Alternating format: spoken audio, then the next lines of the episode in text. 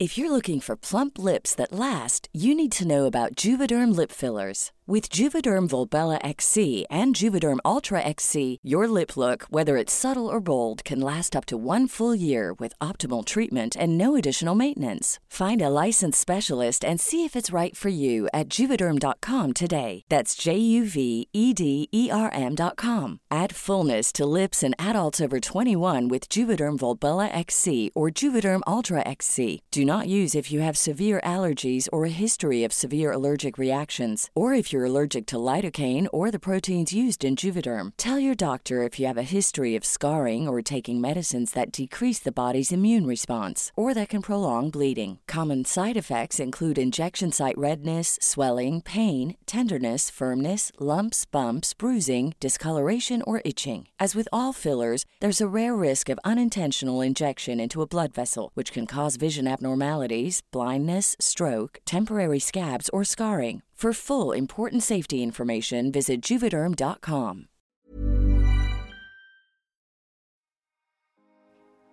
En el episodio de hoy nos va a acompañar la doctora Manuela Lujao, o para mí, Manu, que me ha acompañado también mucho en mi proceso de ansiedad.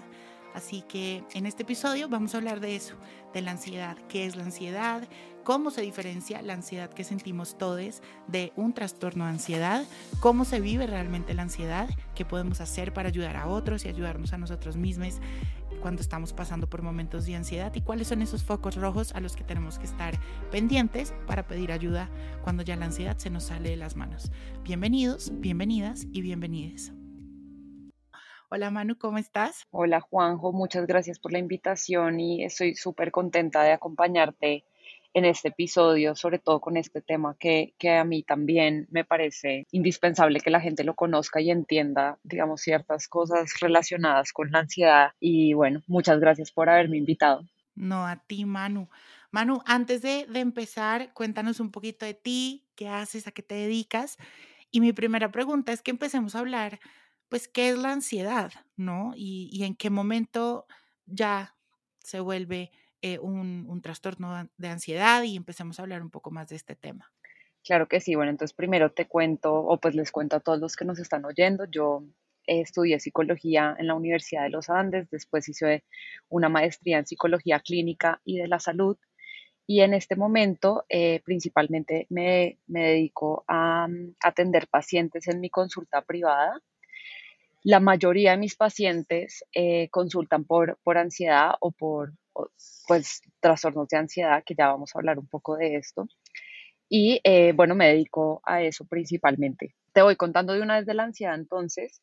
La ansiedad es una emoción y como todas las emociones, viene acompañada de reacciones en el cuerpo, de reacciones fisiológicas.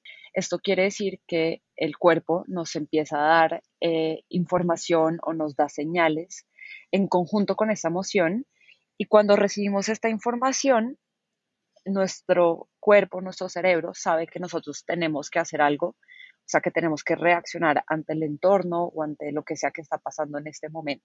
Muchas veces tendemos a confundir el miedo con la ansiedad, ¿no? Entonces, pues creo que esa es la primera diferencia que, hay que entender y, y, saber, pues, cuál, cuál es la diferencia entre el miedo y la ansiedad.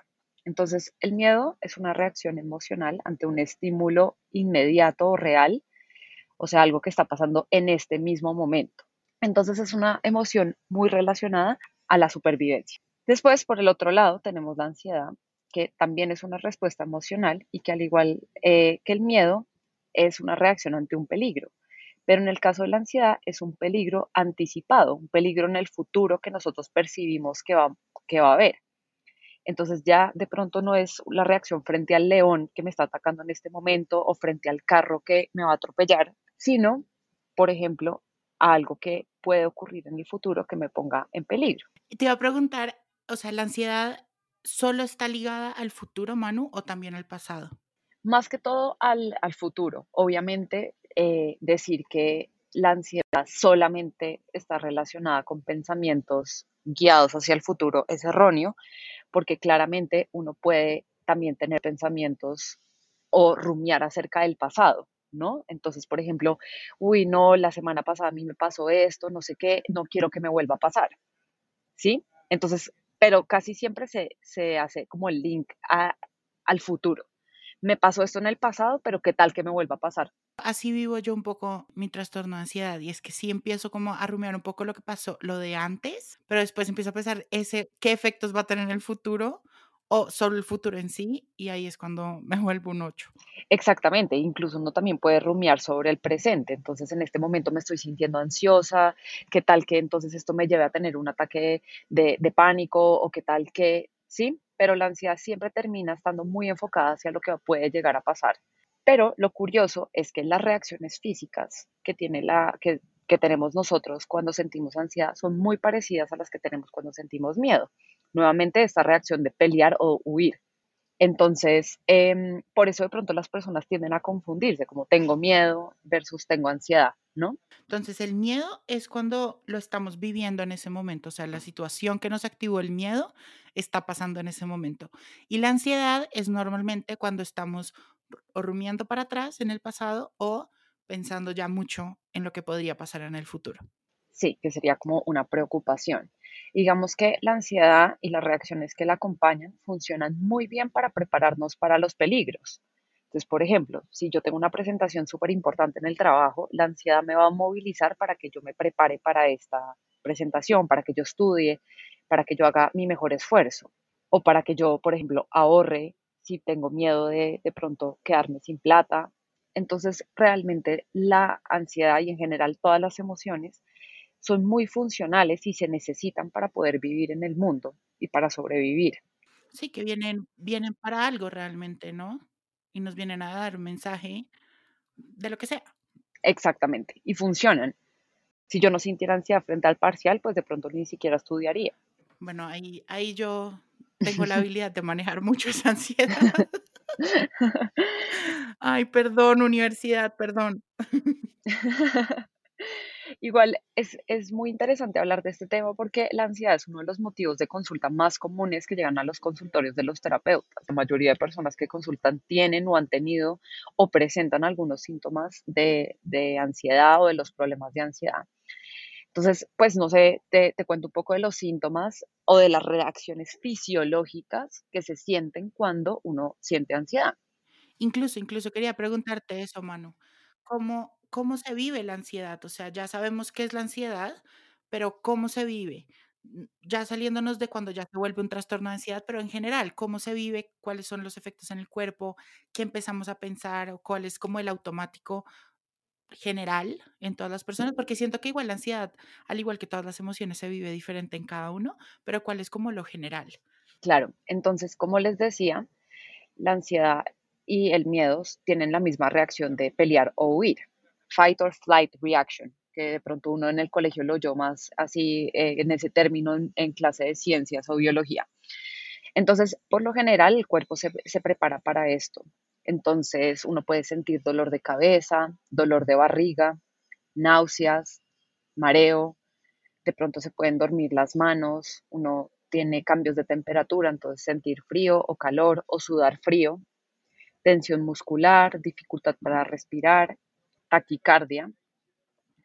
Y todo esto está relacionado con, poder físicamente pelear o físicamente correr demasiado rápido. Entonces, por ejemplo, si uno entra a ver, eh, por ejemplo, el dolor de barriga, ¿por qué me duele la barriga cuando tengo ansiedad? Cuando éramos animales cavernícolas o cuando no, no vivíamos en este mundo moderno, nosotros necesitábamos correr y cuando uno está corriendo, el sistema digestivo no funciona para nada. O cuando uno está peleando, el sistema digestivo no es necesario. Entonces, el cerebro reptil de nuestro cuerpo apaga el sistema digestivo. Y por eso nos empieza a doler la barriga. Más que apagar, como que lo pone como en stand-by. Yo le digo apagar como para generar como una idea muy clara de qué es lo que sucede, pero realmente es como que está como fuera de cuestión en ese momento. ¿Sí? Por ejemplo, el corazón late rápido porque necesitamos bombear sangre más rápido a los músculos más grandes como los bíceps y los, eh, y los muslos. Entonces, todas las reacciones fisiológicas que ocurren con las emociones y puntualmente en este momento que estamos hablando del miedo, son eh, o se explican por esta necesidad de pelear o huir cuando uno está en peligro. Ahora, con las emociones, digamos, la experiencia emocional de los seres humanos siempre está acompañada de la emoción, de las reacciones físicas que, tenemos, pero también de los pensamientos y de la conducta. Entonces, eh, en el caso de la ansiedad, vemos pensamientos referentes a la situación que a uno le está provocando la ansiedad. Entonces, por ejemplo, eh, algunas personas pueden pensar, me van a echar del trabajo, o me va a ir súper mal, o mi familia se va a molestar conmigo versus una persona que de pronto tiene un miedo a subirse a un avión, sus pensamientos van a estar relacionados con qué tal que se caiga el avión, qué tal que el avión tenga una falla. Entonces los pensamientos siempre están relacionados y dependen un poco de cuál es el foco de mi, de mi miedo o de, o de lo que me está generando ansiedad. Casi siempre son muy catastróficos también, ¿no? Los pensamientos. Claro, porque digamos, la preparación que, que sucede es qué tal que suceda lo peor. Y pues lo peor, por lo general, es una catástrofe, si me explico? Como que ese es el pensamiento. Igual es súper importante mencionar que todos sentimos ansiedad en algún momento. Y está bien sentirla porque nosotros la necesitamos para sobrevivir. Necesitamos eh, pues miedo para que el carro no nos atropelle, necesitamos ansiedad para prepararnos para el parcial o para algo importante en el trabajo, y realmente la ansiedad nos moviliza a la acción, igual que todas las emociones. Sin embargo, cuando es un problema, que creo que es como la, pregunta, ¿no? Porque entonces sí son normales, entonces yo por qué me siento mal o yo por qué, o porque hay gente que consulta por esto.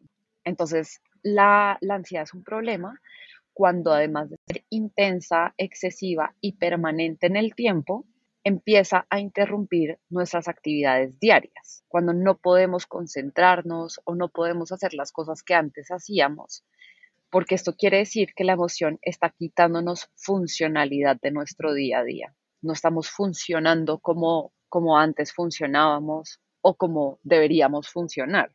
O nos cuesta también dejar ir esa emoción, ¿no? Y nos aferramos a la ansiedad dos semanas Y, ahí pues eso claramente trunca nuestra vida un montón. Claro, exactamente. Entonces, cuando es muy intensa, cuando es excesiva y muy frecuentemente, cuando es permanente en el tiempo, porque eso eventualmente va a interrumpir, digamos, tus actividades diarias. Sobre todo porque cuando las personas empiezan a sentir esta ansiedad de esta manera, por lo general empezamos a tener conductas de evitación. Entonces empezamos a evitar las cosas, situaciones, personas, lo que sea que nos haga sentir esta emoción. Y en esto, en algunos casos, pues la evitación se vuelve tan excesiva o tan intensa al tal punto que, por ejemplo, no volvemos a salir de la casa, no vamos a eventos sociales, eh, no, vamos, no hacemos el parcial. Entonces ahí es cuando es un problema. Manu, ¿y cómo podemos em, o sea, cuál es la mejor forma en la que nosotros podemos identificar precisamente eso en nosotros y en los demás. O sea, ¿cuándo podemos, ¿cómo podemos identificar que ya necesitamos un poquito más de ayuda, eh, que nuestra ansiedad ya no es normal? O sea, ¿cuál es la mejor forma? Ir a un psicólogo, ir a un médico, o sea, ¿qué? Creo que lo, lo más importante es tener en cuenta eso de la funcionalidad. ¿Sí? Uno sabe cuando uno está dejando de hacer cosas. Por ejemplo, no fui al parcial, no estoy yendo a clase, eh, nunca le contesto a mis amigos, no voy a ningún evento social, etcétera. ¿sí? La funcionalidad creo que es como el, el foco más importante.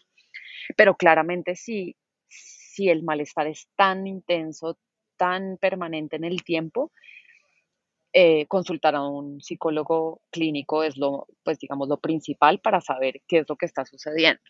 Igual a mí me parece importante también como contar, contarles a ustedes un poco qué es un trastorno de ansiedad, ¿no? Como un problema de ansiedad, porque hemos hablado un poco de qué es la ansiedad y cuándo es un problema, pero no de cuáles son los problemas ni cuáles son los trastornos.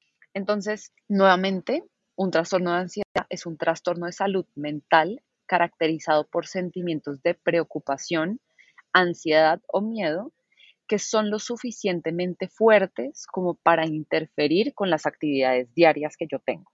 ¿Cuáles son estos trastornos? Entonces está el, trastorno de ansiedad por separación, que es muy común en niños, pero algunos adultos también presentan síntomas que se ven reflejados un poco más, por ejemplo, en relaciones codependientes.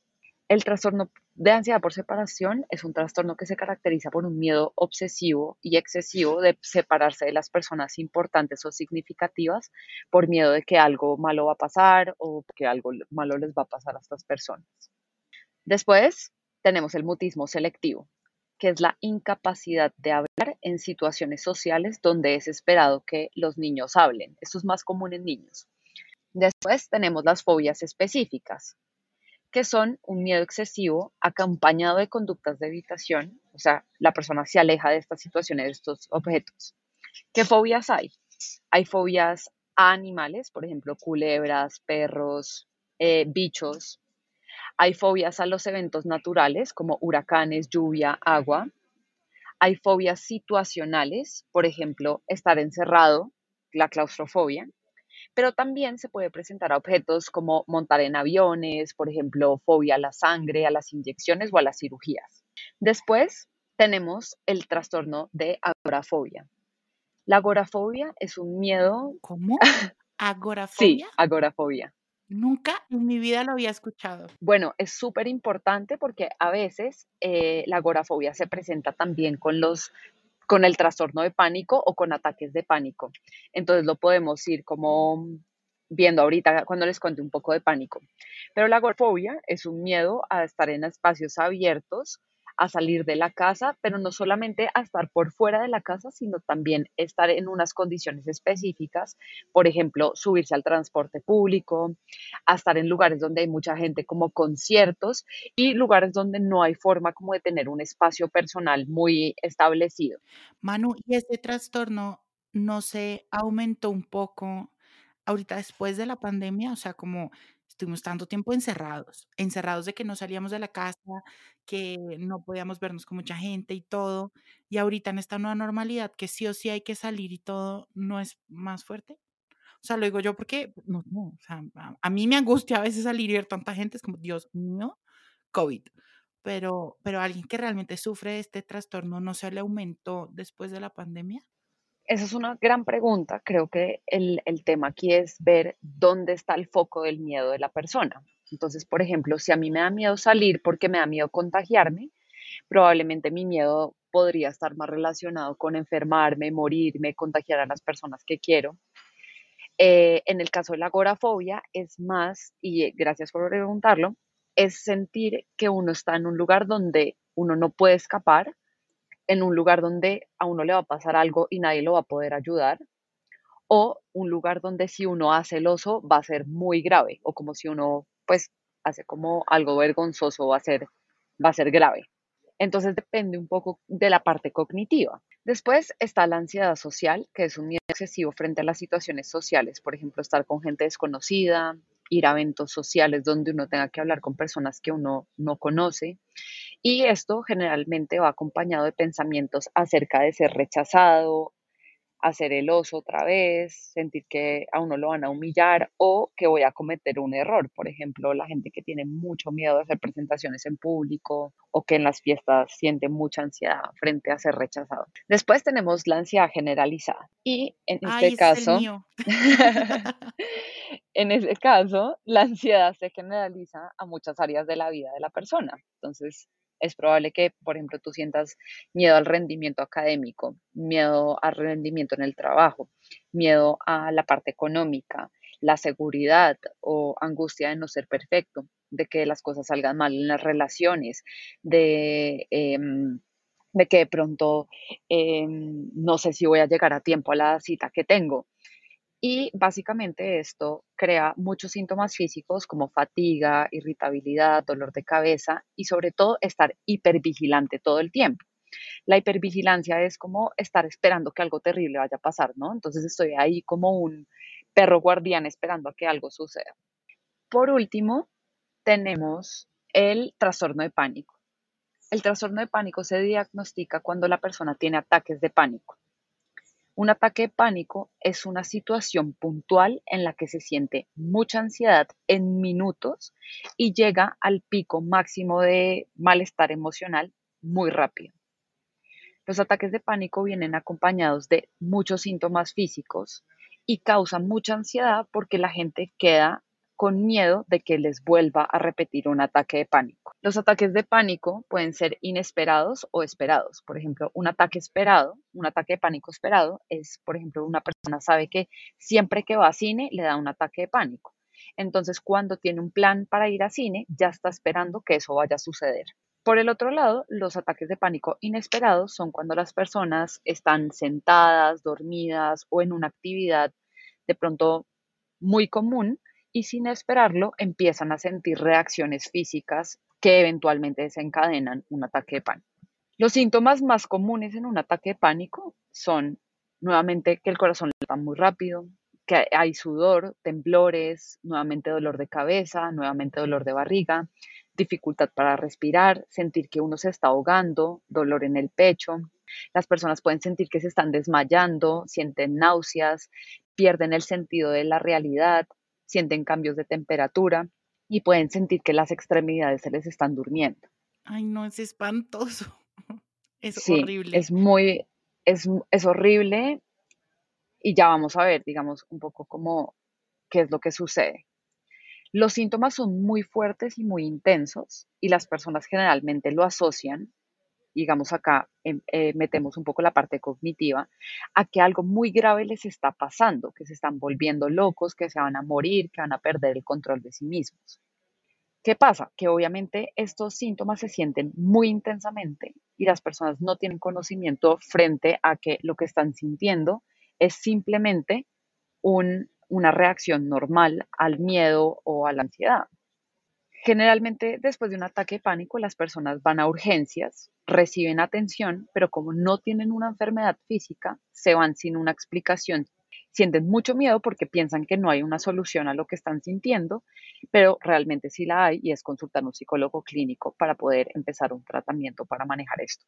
Y además, no, no, o sea, no sé, dime tú si es verdad o no, pero siento que también el cuerpo se desgasta un poco. Después el cuerpo queda cansado después de cada ataque, sea de pánico o de ansiedad, porque realmente son muy fuertes. O sea, lo que te decía es el corazón, la sudoración, eh, incluso yo me llegaba a desmayar, entonces era horrible. Y me acuerdo que en pleno ataque a mí alguien, no me acuerdo, no me acuerdo quién me dijo, pero me dijo que cuando tú te desmayabas podías perder el control de esfínteres. Entonces yo estaba asustado porque yo decía, puta, estoy teniendo este ataque de ansiedad, no sé cómo controlar mis pensamientos en este momento, tampoco sé cómo controlar mi cuerpo y si me desmayo me voy a orinar. No, o sea, me tocó todo el combo. Ok, claro, claro, entonces uno piensa todas estas cosas y entonces se empieza, y no sé si fue tu caso, Juanjo, pero lo que empieza a pasar es que las personas empiezan a tener comportamientos de evitación. Entonces no voy a salir porque qué tal que me pase esto, qué tal que pierdas tu interés en la fiesta, pues me muero. Sí, total, o sea, porque yo ya logré identificar mucho qué era lo que me... Yo en ese momento igual, o sea, a mí me diagnosticaron hace como tres años, eh, cuando empezó así fuertísimo, pues yo no sabía que era ansiedad, o sea, no tenía ni idea porque partamos del hecho que no nos enseñan esto en el colegio, o sea, no hay educación emocional, entonces yo no tenía ni idea que era ansiedad, yo solo sabía que a veces me daba muchísimo miedo y me desmayaba, básicamente. Claro, entonces nunca tenía como esa, esas herramientas ni, ni sabía qué era lo que estaba pasando, pero sí logré identificar como, ah, me da miedo esto, lo otro, tener como estas eh, pláticas sobre alguna cosa, entonces yo claramente evitaba a toda costa todo. Claramente, y además lo que tú decías ahorita del cansancio después de esto, pues es que imagínate la cantidad de adrenalina que produce el cuerpo para poder pelear o para poder huir de un león. Es inmensa. Y si uno no usa esa adrenalina, si uno no usa, digamos, eh, toda la preparación, pues el cuerpo queda como si tú igual hubieras peleado o hubieras huido, porque igual la adrenalina se produjo, ¿sí? Entonces es, es muy interesante empezar a ver, digamos, eso. Entonces las personas empiezan a evitar los, los eventos, las cosas que le producen miedo, y obviamente eso aumenta la interferencia de la ansiedad en la vida de las personas y termina por aumentar aún más el malestar. Entonces, es súper importante saber que uno no se muere por sentir los síntomas de miedo, de ansiedad o incluso los síntomas en un ataque de pánico. Son síntomas absolutamente normales, sin embargo, pues uno lo que sí busca es disminuir la frecuencia, la intensidad y pronto definitivamente la interferencia. Entonces, me gustaría además retomar algo que estabas mencionando ahorita. Tú dijiste ataque de pánico o un ataque de ansiedad, ¿no? Y hacer un poco la diferencia entre ambos. Porque a veces sí he oído como que las personas como los como que los intercambian entre sí como si fueran lo mismo y puede ser interesante como entender las características. Técnicamente no existe un ataque de ansiedad. Los ataques de ansiedad o el término de ataque de ansiedad se, usa a veces por los profesionales para referirnos a episodios donde hay muchísima ansiedad que está acompañada de síntomas físicos, de pensamientos también, pero no cumplen con todos los criterios para hacer un ataque de pánico. Entonces, por ejemplo, una persona que acaba de tener una pelea con su pareja o con un amigo, siente mucha ansiedad, de pronto siente que el corazón le empieza a latir rápido, que no puede respirar, empieza a sentir que las manos se le están durmiendo, pero la persona no piensa que se está volviendo loco, que va a perder el control o que algo le está pasando físicamente grave. ¿Sí?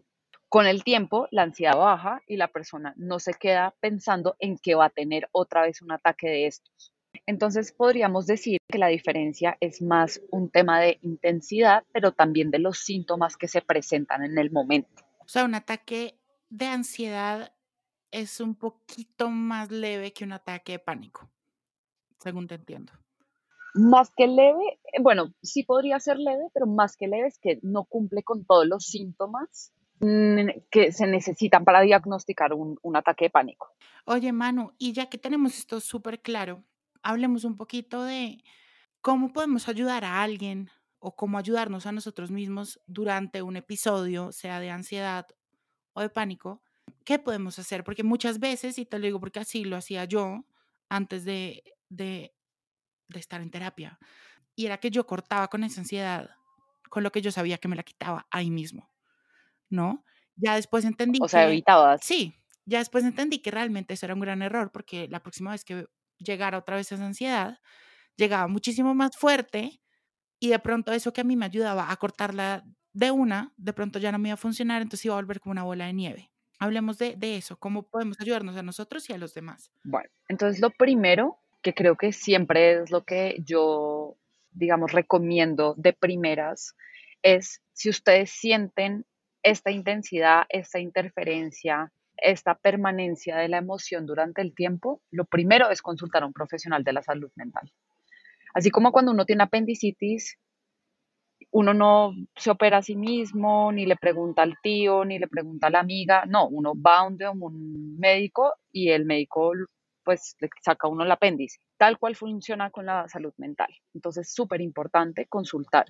Eh, si, por ejemplo, no hay acceso a un profesional de la salud mental por temas económicos o por realmente que en donde ustedes viven no hay este servicio, de pronto es importante seguir cuentas que estén basadas en evidencia, eh, leer artículos científicos acerca de, los temas que, que, de pronto les, les causan a ustedes el malestar y, digamos, no dejar de lado los temas de salud mental. Ahora, en un episodio de un ataque de pánico o un ataque de ansiedad, como lo llamaríamos coloquialmente, lo primero es aceptar la emoción. Todos sentimos ansiedad, es reconocer que nosotros nos estamos sintiendo de esta manera por un motivo y aceptar esta emoción sin tratar de quitársela, porque como decías tú, Juanjo, entre uno más intente que se vaya la emoción, la emoción se vuelve o más fuerte o cuando llega otro estímulo que puede producir la, misma emoción, en este caso la ansiedad, pues la emoción va a ser muchísimo más fuerte.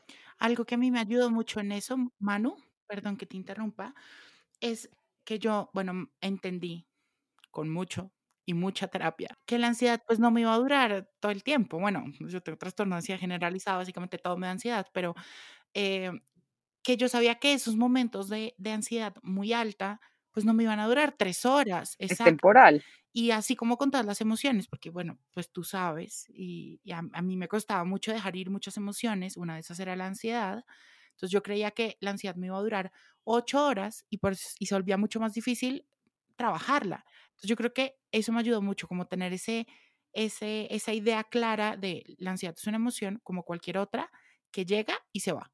O sea, no me va a durar toda la vida. exactamente. Y ahí voy a agregar ya como un paréntesis súper importante y es que ninguna emoción dura más de minutos o segundos. Si yo le empiezo a meter leña al fuego, pues claramente me va a durar horas. Y por eso es tan importante aceptar que yo me estoy sintiendo de esa manera de primeras, incluso con los demás. Entonces, si alguien al lado mío está teniendo un ataque de pánico, un ataque de ansiedad, la validación es clave. No pelear contra la sensación. Después podemos incluir ya estrategias un poco más puntuales, por ejemplo, respirar tan lenta y profundamente como uno pueda por la nariz. A veces las personas a uno le dicen como respira profundo, pero en realidad la clave es respirar lento, lento, lento, lento. Yo tenía una herramienta, Manu. Uno puede utilizar conteos. Esa, la de los conteos, la herramienta de los dedos, que esa me la, me la enseñó Santi y, es buenísima y a mí realmente me ha ayudado mucho porque también un pensamiento muy recurrente en esos momentos era que yo en verdad no podía respirar. O sea, no, no, no sentía que entrara aire en mí, entonces yo me voy a morir.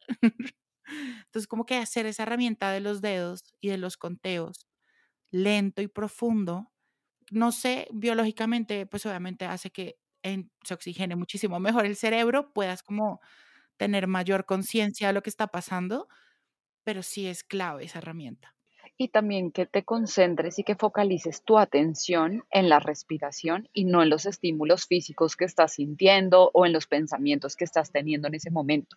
El conteo que yo por lo general uso y le recomiendo a mis pacientes es un conteo de cuatro tiempos para inhalar, cuatro tiempos para mantener y seis tiempos exhalando.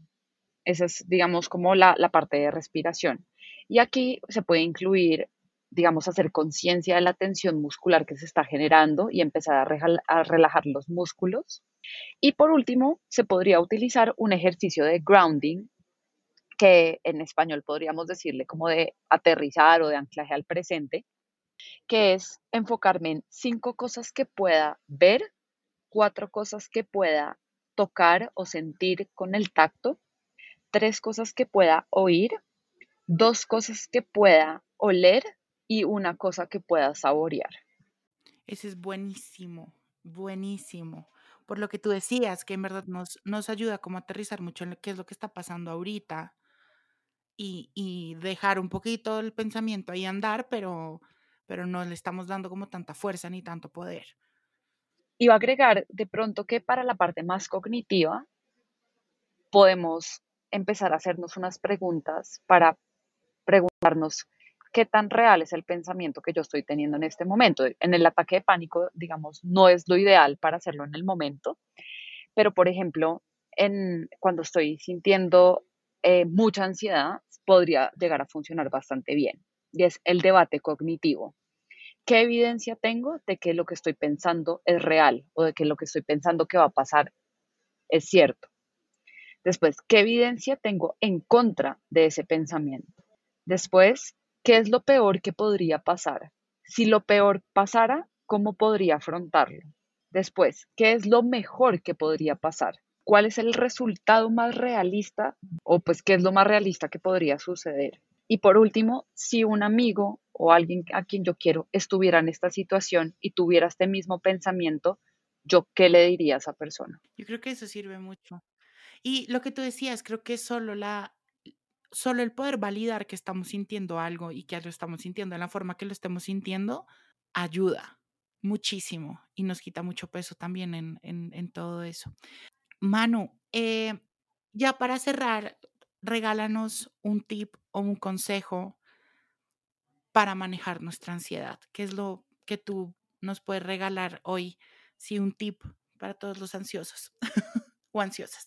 Pues no sé si es un tip, o más bien como un pensamiento que, que podemos empezar a, a generar en nuestras vidas y es la ansiedad se produce por esta incertidumbre hacia el futuro, ¿no? Yo no sé qué va a pasar. Y por lo general, mi interpretación es que cuando hay incertidumbre, lo peor va a pasar. Cuando no sé qué va a pasar, seguro es lo peor. Pero entonces, importante de pronto empezar a pensar que en la incertidumbre está la opción de que todo lo peor pase, pero que también todo lo mejor pase. Y creo que eso es como un, como un alivio saber que, claro, si yo no sé qué va a pasar, puede pasar lo peor, pero también lo mejor. Eso está divino y creo que sí, algo que a mí también me funcionó mucho eh, y fue empezar a, a, vivir un poquito más en el presente y hacer un montón de, de actividades y utilizar un montón de herramientas que me ayudaban a estar un poquito más acá, porque yo vivía en el futuro, entonces, y obviamente lo que tú dices, el futuro tiene mucha incertidumbre y casi siempre, pues mi cabeza se iba siempre por el, por el lado más oscuro de las posibilidades, entonces me generaba horrible, una ansiedad terrible. Y creo que eso, por ejemplo, que batallé y peleé un montón de tiempo con el mindfulness, pero hoy me doy cuenta que realmente sí funciona y me ayuda también, o sea, ayuda realmente a conectarse. Y por ejemplo, ese es uno de los ejercicios que a veces hago cuando siento mucha ansiedad, que hago como para aterrizarme un poquito más en el hoy, qué está pasando ahorita, qué puedo controlar ahorita y qué no. Eso me ayuda muchísimo. Y estar viviendo así como el día, y, no quiero decir que no podamos pensar en el futuro y proyectarnos y todo eso, no, pero sí sabemos que eso a veces nos genera ciertas incomodidades, por decirlo así, que activa en nosotros ansiedad o activa en nosotros pensamientos catastróficos empezamos a rumiar un montón ese tipo de cosas, pues a ver que hay que vivir un poquito más en el día a día, ¿no? Y empezar a tomarse el día como una página de un libro. Eso a mí me ayudó muchísimo. Me parece que tienes toda la razón, porque igual en el momento presente, con respecto a la ansiedad, probablemente nada de lo que estamos pensando está sucediendo en este momento. Ay, Manu, bueno, no, creo que nos vamos de este episodio con muchísima información.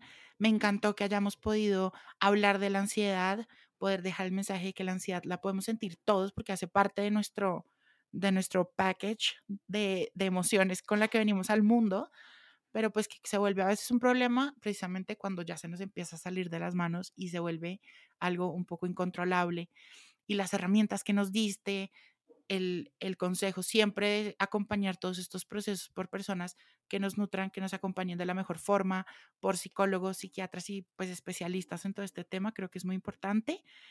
Y bueno, gracias, gracias por acompañarme. Gracias Juanjo a ti por el espacio y mm, espero que todos los recursos que, que tú des siempre sean así de, de importantes y, y de claves para la salud mental. Y aprovecho también este espacio, como lo he hecho con todos mis terapeutas que han hecho parte de mi vida, agradecerte, Manu, y en verdad mandarte un abrazo muy grande. Y esto ya te lo digo en verdad desde el fondo de mi corazón, porque sabes que me ayudaste mucho en su momento, en varios procesos de mi ansiedad más fuerte, precisamente. Así que gracias, gracias por, por hacer esto. Y bueno, te mando en verdad un abrazo muy grande toda la información de Manu, de sus citas, sus, sus, su cuenta de Instagram que tiene información divina. Todo eso lo van a encontrar en el newsletter semanal que se pueden suscribir en www.juanjosetejada diagonal newsletter. Así que les mando un abrazo y gracias por escucharnos.